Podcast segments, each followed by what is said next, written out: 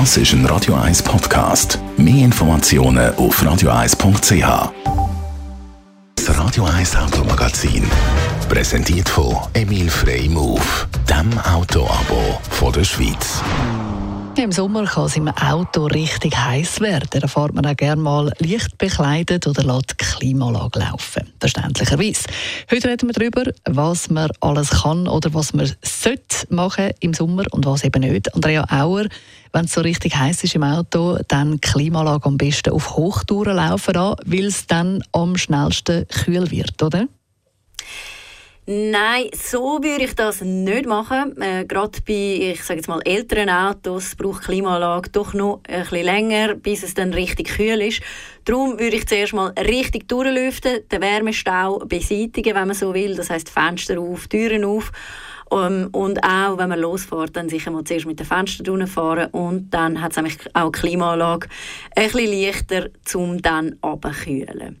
Äh, und wenn dann natürlich gelüftet ist, dann ist schon wichtig, dass das Fenster wieder zumacht, weil äh, dann braucht natürlich auch die Klimaanlage weniger äh, Energie und somit braucht man auch weniger Sprit. Wer es gut hat, sind Leute mit Plug-in-Hybrid oder mit Elektroautos. Dort kann man oftmals das Auto äh, per App steuern und äh, vorkühlen, wenn man zum Beispiel aus der Body kommt. Ja, von wegen Body, das ist ja häufig auch so, dass man dann äh, nicht die robusten Schuhe hat, sondern äh, zum Beispiel Flipflops. Darf man überhaupt mit Flipflops oder sogar barfuß Auto fahren?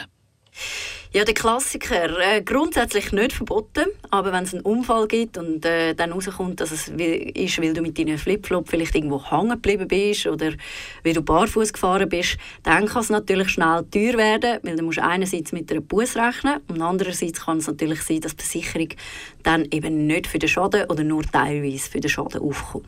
Auch hoch im Kurs im Sommer natürlich Glasse essen. Mit dem Glasse in der Hand Auto fahren ist kein Problem, oder?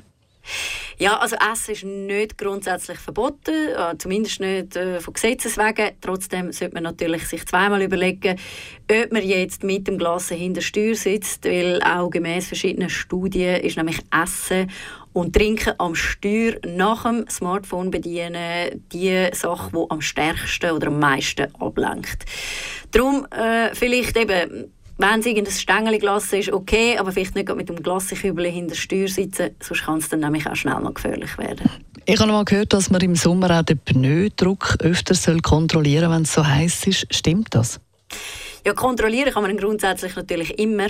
Ähm, und jetzt, aber gerade im Sommer, darf man nicht verschrecken, wenn er nach einer langen Fahrt oder allgemein, wenn Pneu warm sind, dann eher hoch ist, weil pro 10 Grad steigt der Reifendruck um 0,1 Bar bei warmen Pneu dann eben sogar noch ein bisschen mehr. Ähm, drum, also wenn der Pneudruck schon eher hoch ist, nicht einfach die Luft ablassen, weil sonst hat man dann das Problem, wenn es wieder kühler ist und Pneu kalt sind, dass man dann zu wenig Druck hat auf den Reifen und das könnte dann natürlich eher gefährlich werden.